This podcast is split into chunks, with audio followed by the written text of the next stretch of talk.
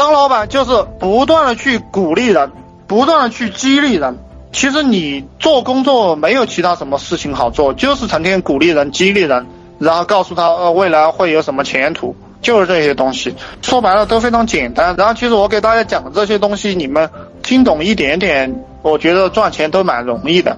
然后做企业，你要建立一个完美的制度。比如说，你招一个新的经理过来，或者招一个新的主管过来，你要让他给你提建议，这个东西才是最值钱的。就是他的优秀的，他的财富，他头脑里的财富留给你了，他人走了都没有关系，懂不懂？所以我们招优秀的人，实际上是招的他优秀的做事的方法和做事的理念。然后让他把规章制度定下来，然后你这个企业去执行，就是这样一种意思。后我们当老板永远是关心这些无形的东西，没有境界的人是看不懂这些无形的东西，有境界的人都知道这种无形的东西非常值钱。所以那个朱元璋天下刚打下来的时候，他只供了一个神像，就是孔夫子。他以前孟子也供上去了，他把孟子这个像拆掉了。后来他读孟子这本书，就是孟子讲的那句话。